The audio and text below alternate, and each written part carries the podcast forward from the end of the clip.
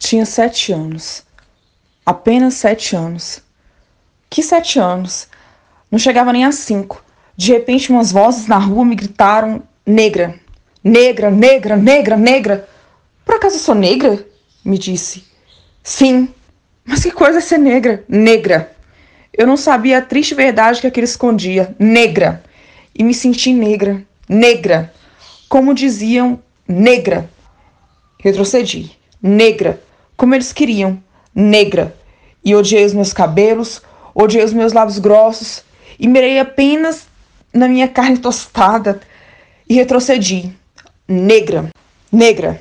Negra. Negra. Negra.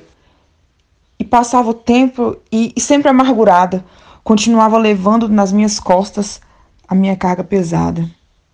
E como pesava. Alisei o cabelo, passei pó na cara, e entre minhas entranhas sempre ressoava a mesma palavra: negra, negra, negra. Até que um dia que retrocedia, retrocedia e que ia cair. Negra, negra, negra. E daí? E daí? Negra. Sim, negra. Sou negra. Negra. Negra sou. Negra. Sim, negra. Sou negra. Negra. Negra sou.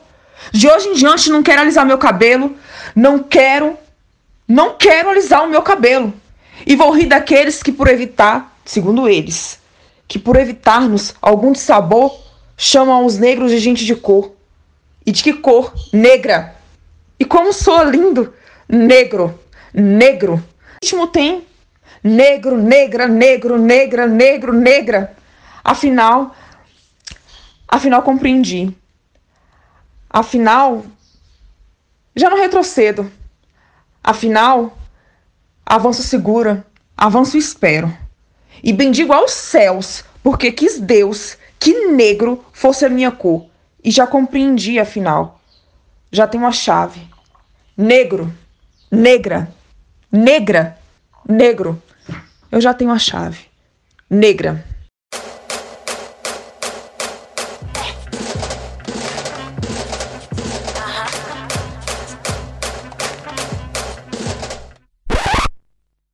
Olá, ouvintes do Depois das 19. Iniciei esse programa, esse episódio de hoje do podcast, com esse poema da Vitória Cruz, porque, né, estamos na data que comemora o Dia da Mulher Negra Latino-Caribenha.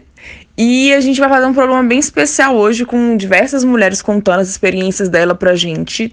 E eu espero que vocês gostem.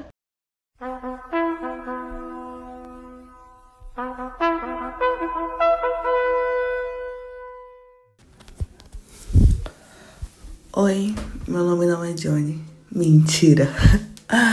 meu nome é Thaís, tenho 23 anos, sou goiana, nascida de Goiânia mesmo, goianiense pé rachado, que mora em Brasília há 5 anos.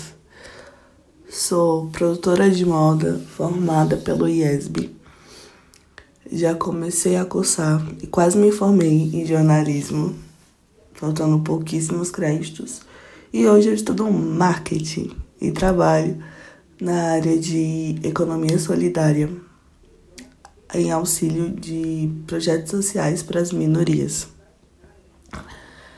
Eu é, me descobri negra muito tarde, assim, foi um processo muito tardio na minha vida, porque eu comecei a me identificar como negra, é, eu já tinha 18 anos é, já tinha passado por vários processos que eram resquícios de racismo e tinha algumas inseguranças e alguns receios quanto ao meu corpo, quanto ao meu lugar como mulher, mas eu não conseguia fazer link com, com ser negra, porque eu não me via diferente, eu não me via como.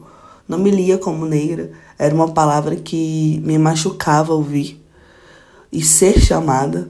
Então foi um processo meio que de desconstrução mesmo, onde eu fui aprendendo a lidar com a situação, de me autodescobrir, com a situação de ser a diferente dos, dos rolês, com a ser chamada de exótica em meios de trabalho e meios empresariais por conta do meu estilo, por conta de usar tranças é, e ter cabelo natural e fora de um padrão, né?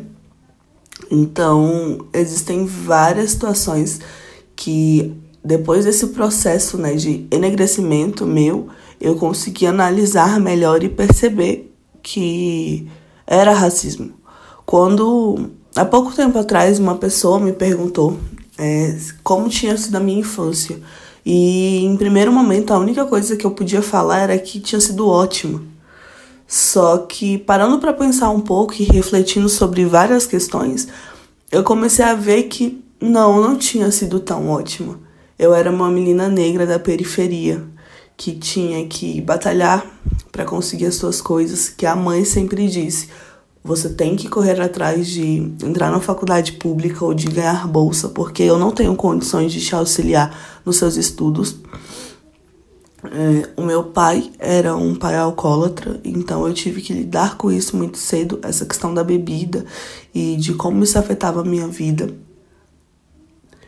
E também ainda tinha o bullying que eu sofria no colégio. É, por conta do meu cabelo, por alisar o meu cabelo e ele não ficar completamente natural e solto. E os apelidos que eu tinha que ouvir com relação à minha cor, como piche, como cabelo de maçarico e derivados. Então, só a partir de hoje, só a partir de um processo de enegrecimento que eu consegui ver que isso eram resquícios de um racismo muito velado e que eu não conseguia ver na época. Eu só queria entender por que, que eu era diferente. Por que, que as pessoas tinham me escolhido, né, para isso. Então, hoje, né, acho que depois que você se entende como negro, você entende o seu papel dentro da sociedade e começa a lutar e estudar sobre isso, você consegue perceber que não, o mundo não é lindo as coisas não são perfeitas e não, não, nós não somos todos iguais.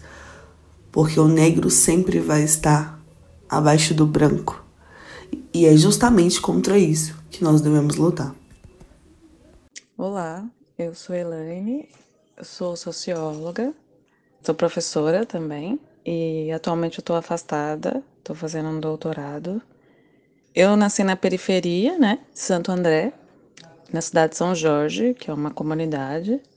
E pronto, desde lá eu tô lutando e tentando continuar com os meus estudos. Agora eu moro na Europa, é, faz quatro anos, enquanto eu faço o meu, o meu doutorado, até eu terminar.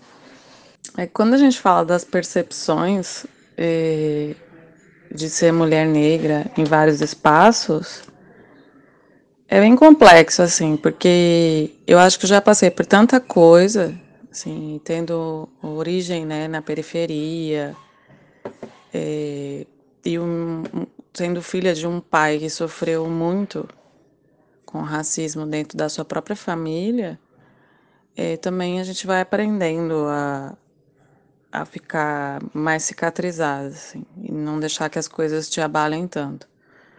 Então, é, como eu já estou no doutorado, assim, certas coisas eu já não não não me afetam, assim, eu não deixo que isso me afete, porque senão eu não faço nada, assim, eu já tenho muita dificuldade para fazer as coisas, porque a gente sempre acha que aquele lugar não é o nosso, assim, então é muito mais fácil voltar para o seu lugar, porque ali você se sente mais confortável. Você vê pessoas que são como você, que têm as mesmas dificuldades que você, do que você tentar ocupar outros espaços em que você é uma minoria sempre e que as pessoas não têm nenhuma identificação e empatia com, com a sua experiência ou com as suas vivências.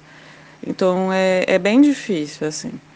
Por outro lado, eu tento sempre avaliar assim, o que tipo de ataque eu estou sofrendo e tentar entender é, o que está acontecendo ali, para que isso também me ajude a transpor. Senão eu fico numa autocomiseração, né? E não saio do, do sofrimento. Então, eu sempre penso que as pessoas, é, quando elas me atacam assim a priori, é, seja com olhares ou com um ataque mesmo mais direto, eu, eu percebo que elas não atacam o que eu sou, né, Elaine, mas sim o que eu represento naquele espaço. Então, se eu estou num espaço que normalmente não é o meu, que é um espaço de pessoas mais elitistas ou privilegiadas, eu, eu vejo que, que as pessoas me atacam, mas é um ataque ao que eu represento aquele lugar, né? Como se aquele lugar agora tivesse uma fissura, porque tem alguém ali que está destoando daquela realidade. Então, eu vejo que assim, não é contra mim, contra o que eu sou, Elaine, né? Mas é contra o que eu represento ali, de ser mulher, de ser uma mulher negra, uma mulher periférica, também faz diferença, que eu carrego esse estatuto de mulher periférica. Então, onde quer que eu vou, não é? Onde quer que eu vá, eu, eu carrego comigo aquele lugar, aquele espaço, aquela que foi a minha socialização. Então, isso faz toda a diferença no, nos lugares onde a gente ocupa.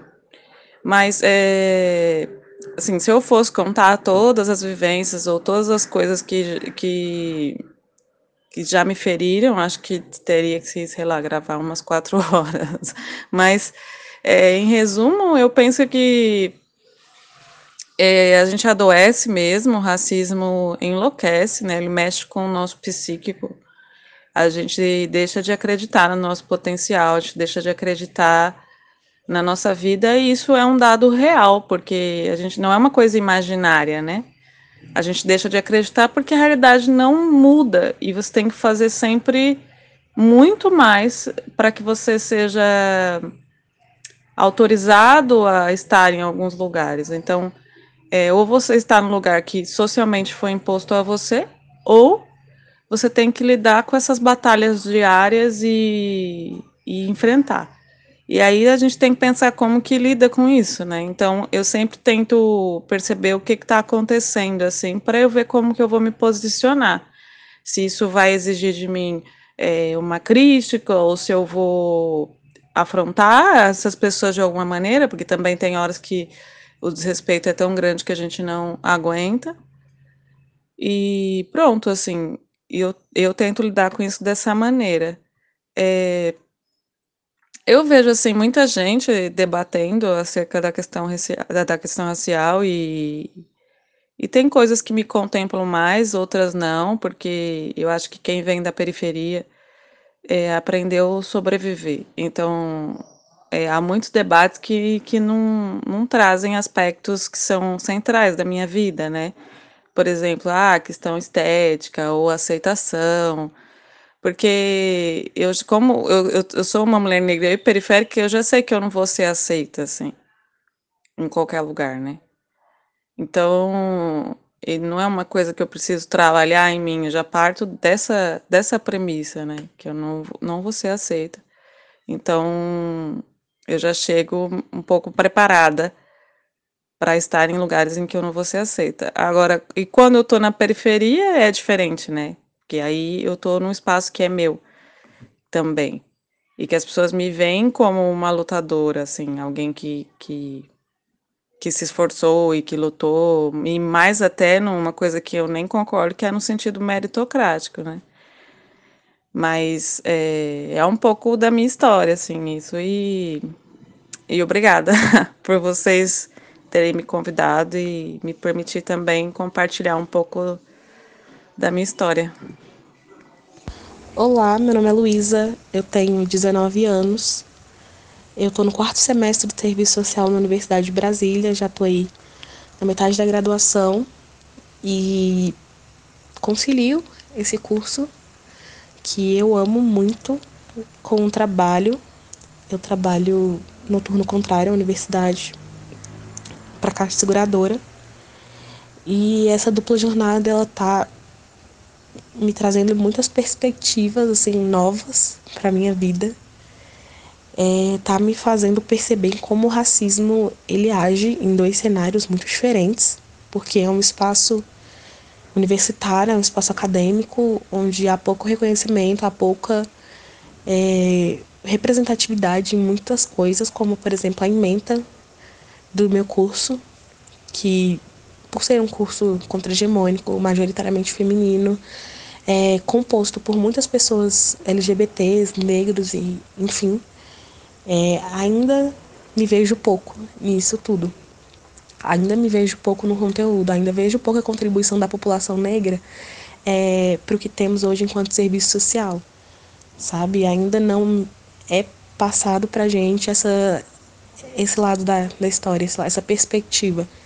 É tudo muito branco, é tudo muito eurocentrado, é tudo tudo muito, né, branquitude dominante. Então tá tudo muito distante de mim ainda, por mais que por mais que realmente seja um curso onde nós deveríamos ter essa essa perspectiva mais ampla sócio-histórica de, do porquê que a nossa sociedade se comporta do jeito que ela se comporta, por que, que alguns espaços são majoritariamente brancos, por que, que o serviço social ele, ele é direcionado para uma população, porque nós sabemos quem depende desse, desse serviço, para quem depende dessa assistência, dessa política pública. Então, assim, não falar, não debater isso é muito duro, porque a gente tem que fazer isso por conta própria. A academia não proporciona isso, então, assim, a gente vê um racismo é, acadêmico é, a gente vê uma, uma epistemologia muito forte, sabe? É um epistemicídio, assim, sem tamanho, sem tamanho, numa universidade que foi uma das primeiras a adotar o sistema de cotas, numa universidade onde é, temos vários coletivos, vários, incontáveis coletivos, incontáveis cursos que, que desenvolvem trabalhos muito legais em prol do, do movimento negro.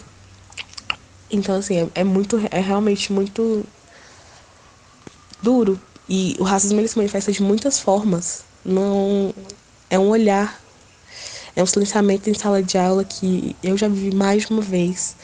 É, por mais que o discurso seja muitas vezes esquerdista, de poder para o povo, poder às minorias, que são maioria, maior, a maior parte da população brasileira é, é, é negra.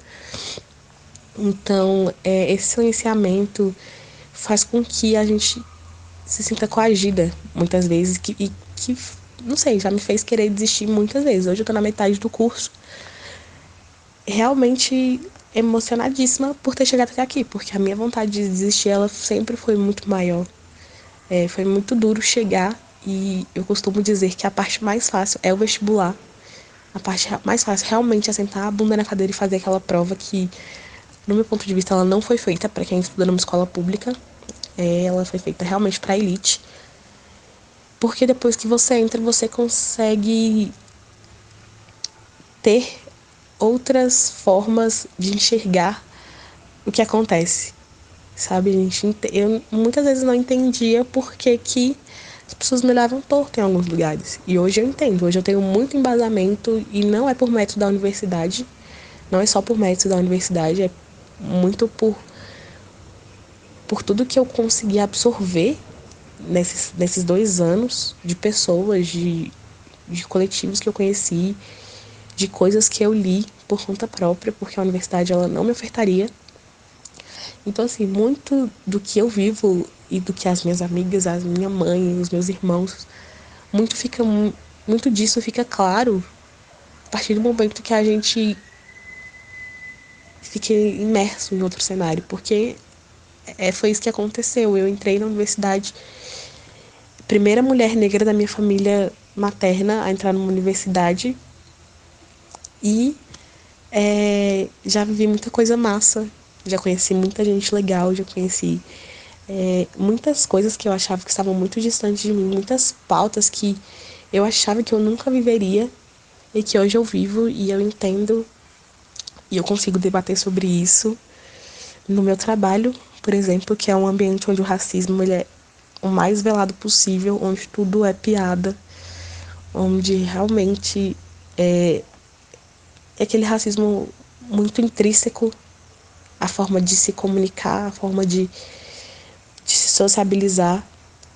É, não é fácil, eu acho que para nenhum de nós é, mas é resistir, é realmente ocupar e resistir. Não há outra forma de, de sermos ouvidos.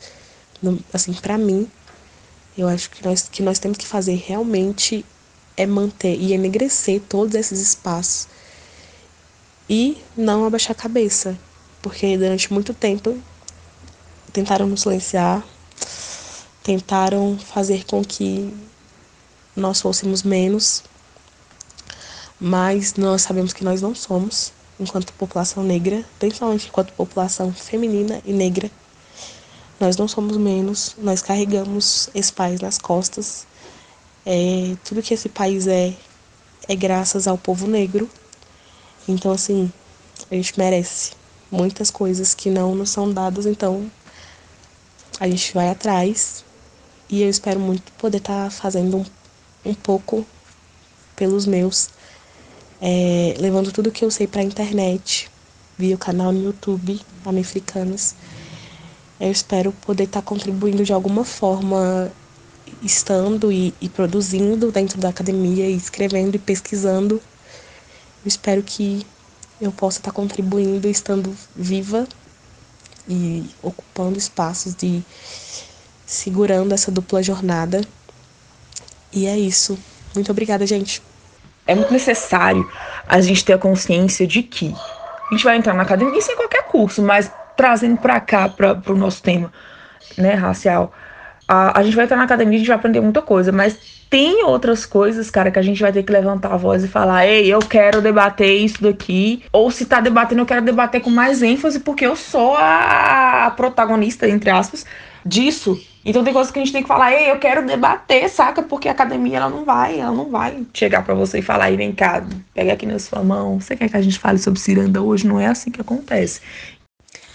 Fala galera, sou Joceline Gomes, sou professora de danças afro aqui em Brasília e também sou jornalista. É, eu tenho 30 anos e a minha maior dificuldade nesses dois meios que eu circulo, né, o do jornalismo e o das danças afro, como artista em geral, né, que eu também faço trabalhos como atriz, como modelo, é, a gente há, há uma incompreensão muito grande sobre o que é ser uma mulher negra, o que isso representa. É, eu já fiz algumas campanhas que tiveram muita dificuldade com o meu cabelo, que queriam baixar muito o volume do meu cabelo, ou que queriam afinar meu nariz, ou que queriam, enfim, clarear a pele do meu rosto. É, na dança, principalmente aqui em Brasília, há um predomínio muito grande de pessoas brancas dançando, inclusive danças afro. O que não, não é que isto seja um problema, mas acredito que o protagonismo precisa e merece ser valorizado. E esse protagonismo negro, infelizmente, há poucas pessoas que estão à frente desse protagonismo aqui das danças afro em Brasília. Então, é, eu sinto que há um, um, uma valorização do profissional branco que não há com o profissional negro e principalmente em relação às mulheres negras, sabe? A dança, eu, eu, eu acho que poderia falar com tranquilidade que no Brasil todo, não é uma exclusividade de Brasília, é um espaço protagonizado por homens brancos. E, infelizmente, essa realidade também está presente nas danças afro.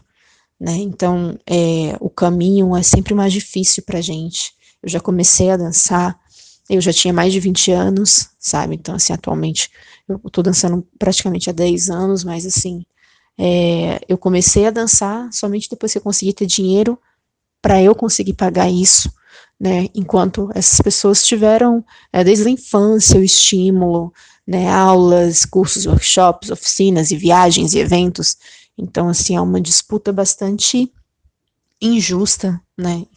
É, desleal, sabe? É, é muito difícil para a gente conseguir alcançar o nível dessas pessoas que tiveram tantas vivências e tantas experiências que a gente não teve acesso. Então, o, a minha maior dificuldade é, dentro das danças, dentro da arte negra como um todo, primeiro foi me reconhecer negra, né?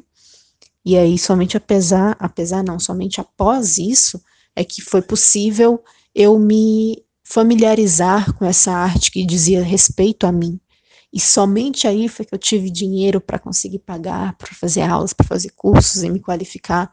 E agora eu procuro passar nas minhas aulas não apenas essas movimentações, não apenas essa forma de se expressar dentro da dança afro, mas também a história, a, o contexto em que essas danças foram criadas, a história de cada movimento, e porque é uma coisa que acredito que nós, como mulheres negras, conseguimos passar bem é, bem mais organicamente, porque está correndo dentro de nós, dentro do nosso sangue, né? Mas assim, a minha maior dificuldade é essa, sabe, de não ter tantos pares, mulheres negras comigo, nos ambientes que eu circulo, nos ambientes que eu vou, porque eu acredito que o protagonismo deveria ser nosso. Mas é um caminho que a gente está traçando, o caminho é sempre mais difícil para as pioneiras, mas a nossa proposta é sempre deixar a porta aberta o caminho desbravado para que mais e mais possam vir e fazer esse caminho melhor do que nós. Valeu pelo convite, tamo junto, mulher preta, ancestralidade, força, resistência, deusas, rainhas e guerreiras, somos nós. Por mais que nós sejamos maioria da população enquanto total, total sejam homens ou mulheres, a gente quando a gente entra no meio, quando a gente está no meio, a gente se sente invisibilizado uma questão que a gente estava conversando, é, Juscelino e eu, questão de danças afro. Às vezes você chega para dança afro, não é que seja proibido ter um professor branco, mas você não sente aquela conexão. E a Joceline tenta trazer isso porque ela é uma professora de, de, desse tipo de dança. E é interessante a gente tentar ocupar esses espaços que nós teríamos maior domínio, né? Então, meu nome é Ana Rosa, eu tenho 24 anos, é, sou formada em publicidade e agora trabalho com marketing é, numa editora. Bom, é, minha vivência como mulher negra e como eu percebo né, essa situação da mulher negra dentro do mercado editorial. É, a gente ainda tem poucas mulheres negras é, ocupando esses espaços, né? Tanto como escritoras, é, na verdade, a gente tem muita mulher negra produzindo, sim, conteúdo literário. É, sempre teve, mas a gente tem pouco ainda de mulheres negras aí é, encabeçando lançamentos grandes em grandes editoras. Então, sim, ainda é uma coisa escassa. A gente tem agora algumas, mas é, poderia ser muito mais, né? Sempre poderia ser muito mais. E isso acaba se refletindo nos personagens que a gente tem é, dentro da nossa literatura, né? Eu, eu tenho um apego grande à literatura jovem, à literatura é, que a gente chama de young adult, né? Infanto-juvenil. E, e, é muito interessante como a gente vê essa falta de protagonismo é, negro dentro dessa literatura. A gente tem poucas autoras negras é, e então a gente tem poucos personagens negros também dentro desses livros. No geral, a gente não tem personagens não brancos, né? Mas se você for pescar os personagens negros, é, eles são. a quantidade é menor ainda. E, eu tô sempre batendo, né, nessa tecla é, da representatividade, não só da representatividade de você ter um personagem negro, mas como esse personagem negro está sendo mostrado nas publicações, como é o perfil dele, como é a personalidade dele, porque a gente sabe que existe um, um, uma generalização grande, né? Um formato de personagem negro que é bastante é, é, é, colocado na dramaturgia, nos cinemas e tal. É, na literatura, às vezes também. E a gente sabe como é esse negro, né, para essas pessoas que estão produzindo esse conteúdo. E a gente não quer que o negro seja representado dessa maneira, né, dessa maneira que é uma generalização, que é um estereótipo extremamente ofensivo e que acaba por massificar certos pensamentos extremamente racistas. Então não é só colocar um personagem negro, é como esse personagem vai estar dentro da história, onde ele vai estar colocado, em que posição, né? Então, essa é uma parada que eu tô sempre batendo nessa tecla e tal. E estar dentro do mercado editorial tem sido interessante para ver é, isso, está mais de cara, está mais de frente com as publicações. É, por sorte, eu tô num lugar onde é, a gente tem dado voz é, à mulher negra, né? A gente tem autoras negras importantíssimas no nosso catálogo e a gente está com personagens incríveis é, negras, então a gente está caminhando é, para uma maior representatividade, tanto na questão da autoria, né, dos autores negros, quanto na questão do protagonismo nos livros. Então é, é um passo de cada vez, mas eu acredito que a coisa esteja indo para frente sim. Oi, gente, meu nome é Ana Reis, eu tenho 23 anos, sou escritora e publicitária. E eu acredito que na minha profissão o desafio de ser uma mulher negra é dobrado, porque hoje, apesar de estarmos ganhando cada vez mais espaço e cada vez mais voz, nós somos pouquíssimo representadas na publicidade. Para vocês terem uma ideia, analisando a presença das mulheres negras nas propagandas, de 100% das mulheres em comerciais, apenas 21% são negras. E ainda assim, essas propagandas são aquelas cheias de estereótipos, porque quase nunca elas são feitas de mulheres negras para mulheres negras. A visão que é passada é sempre de fora, aquela visão mais geral, institucional que as pessoas têm das mulheres negras, é, são feitas por pessoas brancas, em sua maioria homens, e que não sentem o racismo na pele. Então, a galera costuma falar que publicitário tem a mente aberta, que é desconstruidão, mas na prática está muito longe disso. É, na agência que eu trabalho, por exemplo, tem cerca de 50 funcionários, é uma agência média, e só duas mulheres negras. Eu sou uma delas. Ou seja, meu papel hoje, estando nos bastidores, por dentro de todas essas estratégias criativas, por dentro da fábrica da publicidade mesmo, é tentar fazer minha parte para me sentir mais representada e para tentar representar minhas manas pretas como elas merecem. Assim, é tentar dar voz à nossa luta para a gente se encontrar na TV, nas revistas, nas protagonistas, é, mostrar que a gente também sabe fazer diferente, que a gente é diferente. É, e tentar falar da gente pra gente, assim, pra gente se sentir mais acolhida, para se sentir mais reconhecida como tem que ser. É, eu quero muito mostrar que a gente é foda pra caramba mesmo, sabe? E esse é um dos principais motivos que me fortalecem, que me fazem querer dar o meu melhor como profissional e como pessoa. Esse também foi um, um dos principais motivos que me fizeram começar uma transição capilar. É, estando dentro desse meio, eu senti que, como todas nós, né, eu sempre fui muito ditada pelos padrões e acabei me tornando escrava disso mesmo, desde muito pequena. E as minhas escolhas sempre foram pautadas com base em alcançar as mulheres brancas de alguma forma, sabe?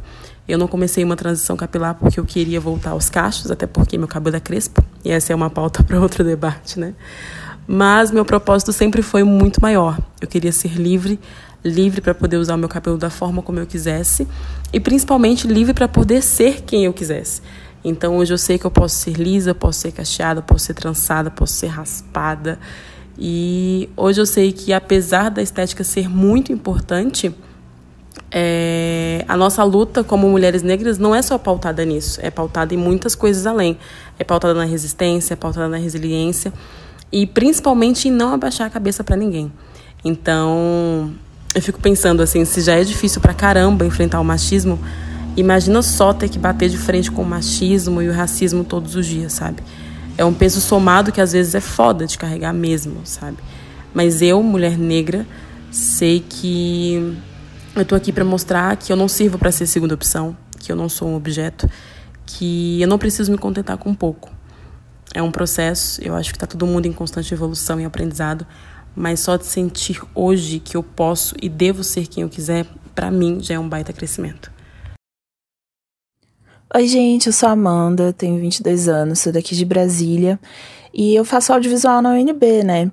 E, bom, a minha percepção enquanto mulher negra nesse meio do cinema, do audiovisual em geral, é que, assim, é, muitas das nossas pautas é, elas só acontecem porque a gente tem que ocupar esses espaços. Então, eu vejo um movimento muito grande de pessoas negras fazendo cinema, que é lindo, da gente contar as nossas histórias e é muito importante a gente fortalecer isso, porque muitas das vezes é, aquilo que a gente consome de entretenimento não tá, é, não corresponde muito à nossa realidade, porque não são os nossos que estão produzindo, né? Na maioria das vezes. E aí quando a gente encontra alguém que está produzindo, assim, é como se fosse uma lufada de nossa, esperança, é muito bom. E mas eu encontro que é um meio muito muito branco e elitizado, assim. É, não é todo mundo que chega nesses espaços. E assim, eu tenho mais experiência como cinegrafista. E como cinegrafista, assim, mulher, então é assim, é muito pouco. Tanto é que em algumas experiências minhas, é, eu tava lá rodeada de homens, aí teve até o pessoal que veio falar, poxa, veio reconhecer, né, uma mulher aqui trabalhando, que bacana, continua assim, você viu, né, que tem outra menina também que tá começando, que tá nessa área, e então é, é muito, é um meio ainda muito machista, né, mas a gente tem que estar tá colocando a cara tapa e ocupar mesmo, assim, tanto como mulher, como mulher negra ali e me fazer ser ouvida e respeitada. Assim, eu não tive tanto problema, né, em relação a experiências profissionais, mas você ainda encontra aquele ambiente meio assim, não tão receptivo, mas você tem que se impor um pouco pra estar tá ali com segurança, sabe? E, bom, acho que é isso, né, assim, em relação ao meio, mas uma das coisas que me faz querer produzir é muito para levar informação e falar das nossas narrativas, né, que são tão importantes e que foram esquecidas por muito tempo, assim, o apagamento da nossa história foi um processo muito grande agora que a gente está retomando ela, se empoderando para conseguir, né, falar não, a minha história é essa, ou então procurar essa nova narrativa, a gente a gente está produzindo conteúdo e um dos conteúdos que é, eu tenho maior carinho, assim, que eu produzo junto com mais três mulheres negras é o canal Anastácias, né? Sou eu, a Noni, a Jaciri e a Sofia, e a gente fala muito da nossa experiência como mulher negra no geral.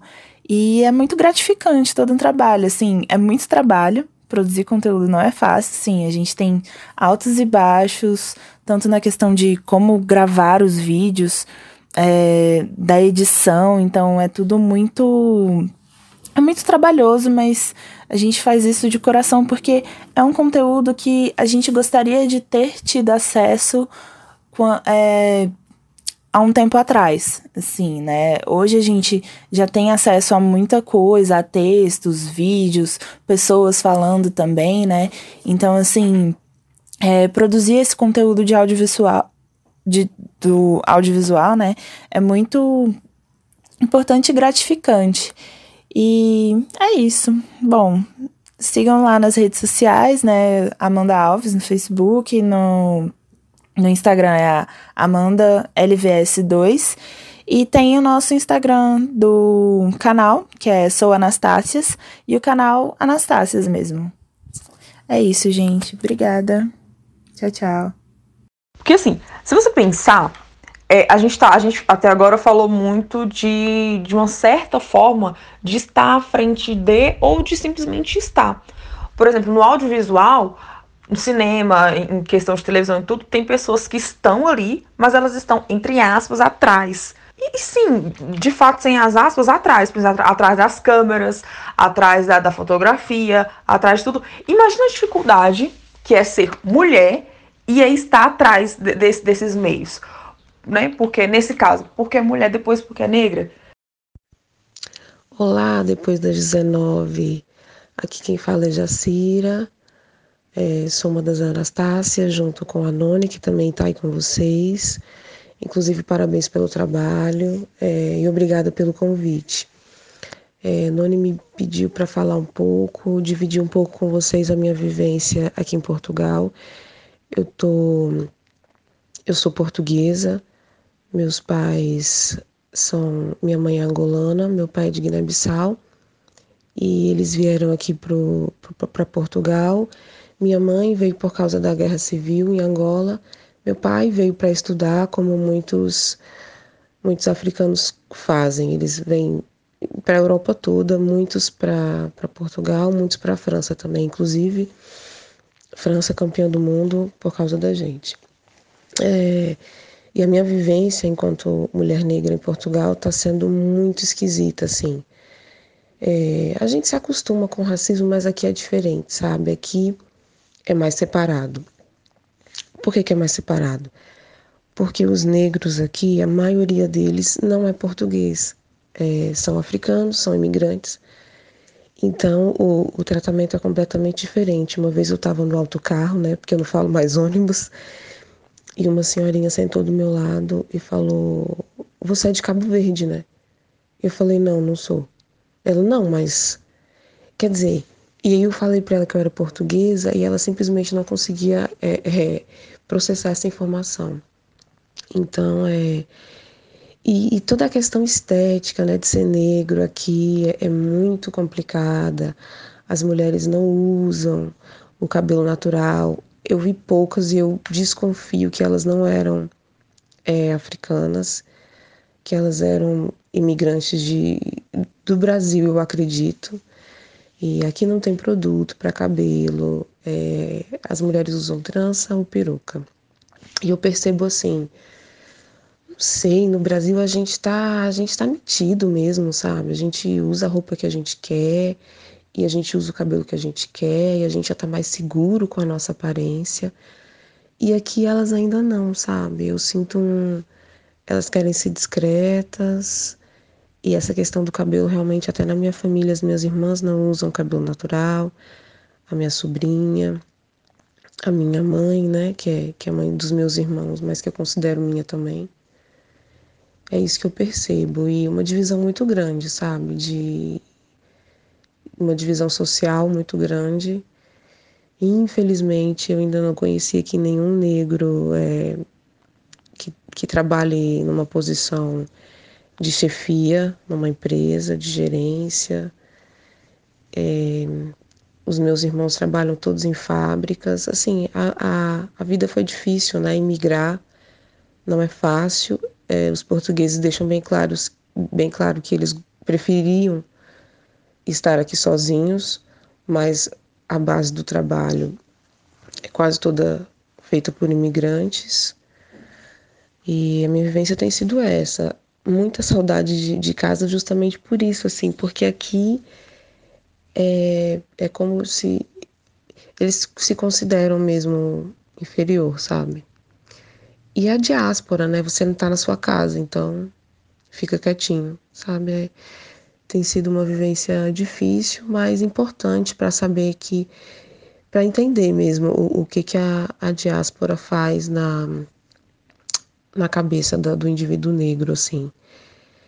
E de. Mas o que, o que eu fico feliz também de ver, tem que falar um ponto bom, é que eles são todos muito unidos, assim, sabe? Todos eles se conhecem. É, os meus irmãos andam na rua e aí todas as pessoas negras, você vai pra balada e todas as pessoas negras vão se procurando e vão ficando juntas, assim, sabe? É uma grande família mesmo por não estar em casa, né? Então, eles se apegam e se apoiam, é muito bonito isso. Ui, é. Não sei se eu falei muito, mas obrigada pelo convite. Muito sucesso para vocês, muito bacana o podcast de vocês, a iniciativa, eu parabenizo. E é isso. Um beijo, fiquem bem e sigam as Anastácias nas redes sociais. Sigam, me sigam também e sigam o depois das Ai, meu Deus, eu, eu, eu, tô, eu reprovei. Eu não passei no teste. Depois das 19. Beijo. A gente, tem, a gente tem falado muito essa palavra no, no Twitter, por exemplo. Ah, colonizador. Eh, teve a Copa do Mundo agora, fazendo volta a ser para o país colonizador e etc. Mas no país colonizador também tem pessoas, né, que é, descendentes de, de escravizados, de países que foram escravizados. E você vê que a cultura é, é, em questão de mulheres, em questão de vivência mesmo, em geral, é diferente. A gente vê aqui no Brasil, a gente está muito numa onda de, de mulheres quererem. Está certo, gente, totalmente certo. É, assumir cabelo, é, ter um posicionamento, ter uma voz maior, ter um posicionamento maior. E querendo ou não, a gente leva junto, né? Gênero e raça, a gente, a gente tá levando junto. Mas em questão do, fora da nossa realidade, nos outros, nos outros países, não é assim que acontece. E eu acho isso muito interessante, que a diáspora, ela acontece, mas o... Como é que eu vou explicar para vocês?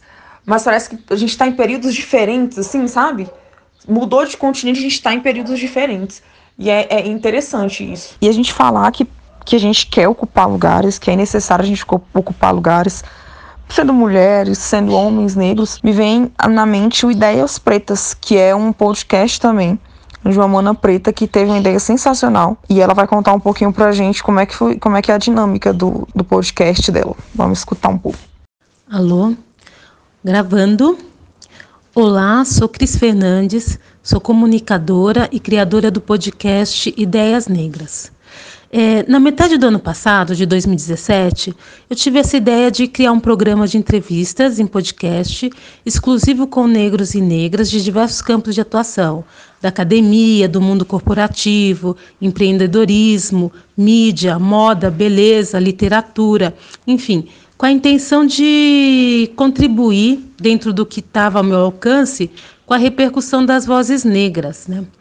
E aí foi assim que nasceu Ideias Negras, que foi lançado em novembro de 2017, é, com a pretensão de ser então um programa em que negros e negras são os sujeitos de discursos, disputando narrativas no debate público sobre temas de seu interesse, ou seja, sobre tudo.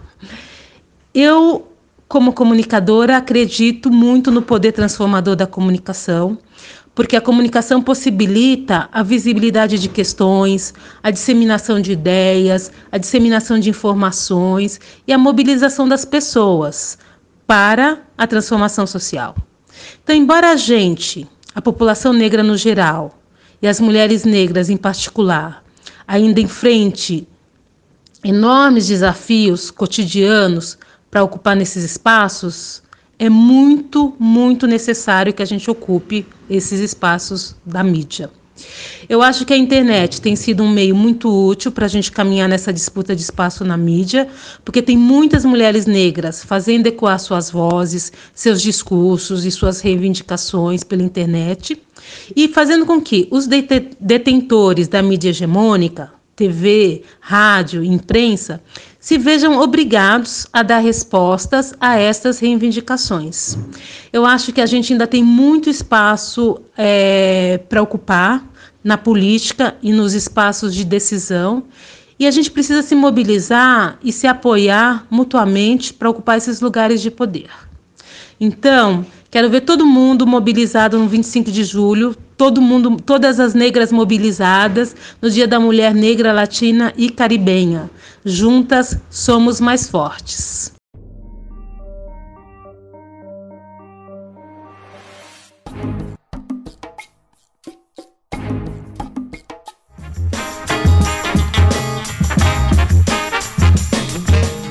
Gente, muito importante, tá? Opa, aqui, presta atenção. Não dorme não, você que tá escutando o podcast aqui, seja de madrugada, de dia, de tarde, de noite. Vem cá, escuta aqui uma coisa muito importante.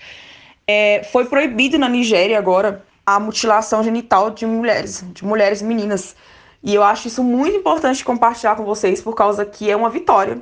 É uma vitória para as mulheres de lá e, querendo ou não, é uma vitória para a gente também, que está em conexão com o continente africano. É algo para a gente festejar. E falando sobre isso, quero deixar aqui também uma, uma dicasinha, né? Uma, uma indireta, uma dicasinha aqui para vocês. Quero falar, gente, cuide de sua Laricinha, cuide de sua Xota, de sua Xaninha, de sua buceta, entendeu? Vá ao ginecologista. É sério, gente, parece engraçado por causa dos termos que a gente usa, mas não é pra ser engraçado, não. É, a gente tem mulheres aí morrendo porque não vão ao ginecologista. Outro dia eu tava escutando conversa alheia. A gente nem lembra onde é que eu tava, devia estar no médico, alguma coisa assim. Tava escutando conversa alheia mesmo, sou dessas, né? Não tinha nada pra fazer. E a menina tava falando pra outra assim, é, a prima, amiga, sei lá, ela nem vai no ginecologista, não precisa, porque ela é lésbica. Cara, pelo amor de Deus, não pensa isso. Você sendo lésbica ou não, você sendo lésbica, bissexual, é, heterossexual, virgem ou não, você precisa ir ao ginecologista. Você precisa cuidar desse seu instrumento do prazer. Se é que você me entende, cuidar da sua vagina, não é verdade? Então, assim, gente, fica aqui a dica para vocês, pegando o link desse assunto da, da proibição da, da mutilação lá genital na Nigéria. Fica essa dica para vocês. Não se mutile. Isso, você não se cuidar também é uma forma de mutilação, sabe? Vamos evitar é, DST, vamos, vamos cuidar, vamos evitar futuros problemas, miomas. Se você tem endometriose, cuida. Vamos cuidar? Esse alto amor é muito importante, ainda mais para nós mulheres negras. Então, essa é a dica que eu deixo para vocês hoje.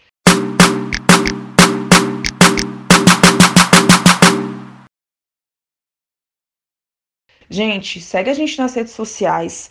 É, depois das 19, 19 em numerais, tanto no Instagram quanto no Twitter.